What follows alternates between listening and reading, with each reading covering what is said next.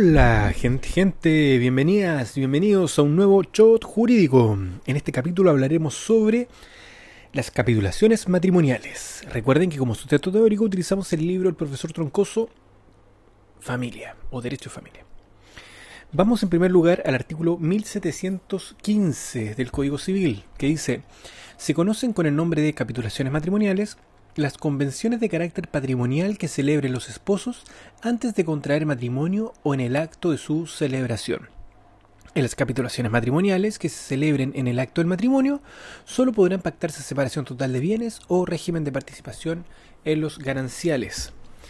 El profesor Arturo Alessandri estableció una definición de capitulaciones matrimoniales indicando que son la convención por la cual los esposos reglan sus intereses pecuniarios por ello entonces los esposos podrán determinar el régimen matrimonial, podrán establecer las facultades que tendrán con respecto a los bienes y las concesiones y donaciones que quieran hacerse mutuamente. A raíz de mm, concepto que entrega el artículo 1715, el profesor indica que serán convención cuando las capitulaciones estipulen la separación de bienes o se contiene en ellas la enunciación de los bienes que los esposos aportan al matrimonio, y serán un contrato cuando, por ejemplo, se exprese en ellas la obligación del marido de entregar a la mujer una determinada suma de dinero. Respecto a sus características, en primer lugar están sometidas a las reglas generales de los actos y declaraciones de voluntad, en segundo lugar, por regla general son inmutables, con excepción del artículo 1723, que dice que puede sustituir el régimen de sociedad conyugal por el de separación total o por el de participación en los gananciales. También sustituir el régimen de separación total por, el de participación de gananciales. Y también eh, la ley 19.335, que en realidad hoy es el artículo 1792.1 del Código Civil, faculta para sustituir el régimen de participación en los gananciales por el de separación total. Una tercera característica es que las capitulaciones son convenciones dependientes. ¿Y dependientes a qué? A la celebración del matrimonio. Y como cuarta característica, las capitulaciones son siempre solemnes.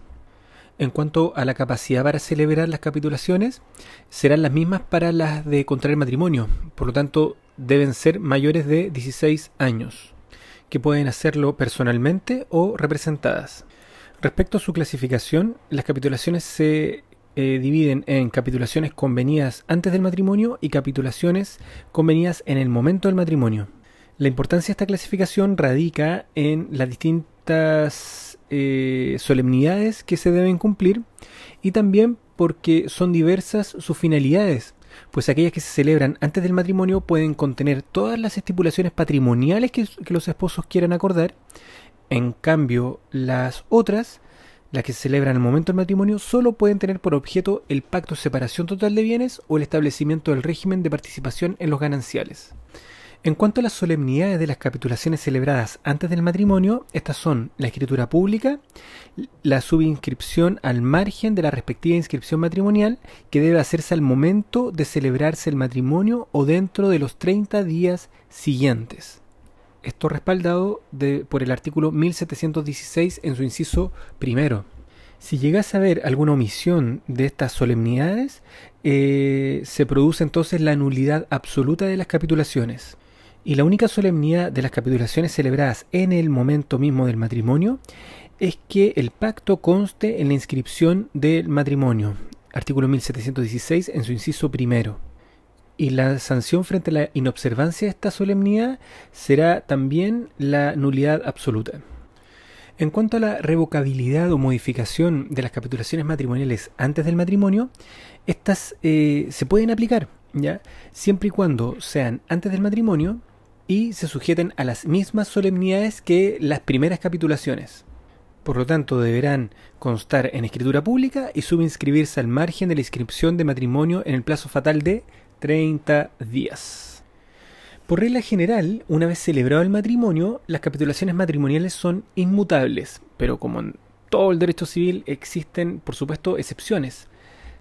Y esta sería que después de celebrar el matrimonio, se puede modificar el régimen matrimonial, pero solo para sustituir el sistema de sociedad conyugal por el de separación total de bienes o por el de participación en los gananciales, o el de separación total por el de participación en los gananciales. Y también el de participación en los gananciales por el de separación total de bienes.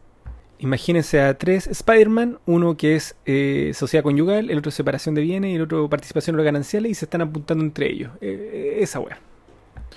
En cuanto a las solemnidades del pacto de sustitución del régimen matrimonial, eh, estas serían, en primer lugar, que se debe otorgar por escritura pública, debe subinscribirse al margen de la respectiva inscripción de matrimonio.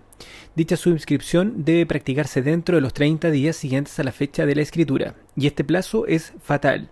Si se omite la subinscripción, el pacto no surte efecto ni entre las partes ni respecto de terceros, y ahí la sanción sería la nulidad absoluta. Y el artículo 1723 dice algo muy importante, y es que pactada la sustitución del régimen, eh, durante el matrimonio, ella no puede ser dejada sin efecto por el mutuo consentimiento de los cónyuges. No se puede volver atrás. Estos pactos tampoco admiten modalidades. Y estos pactos solo pueden celebrarse por los cónyuges mayores de edad. Bien, con esto damos por terminado este shot. Les mando un abrazo y nos vemos en el siguiente capítulo. Chao.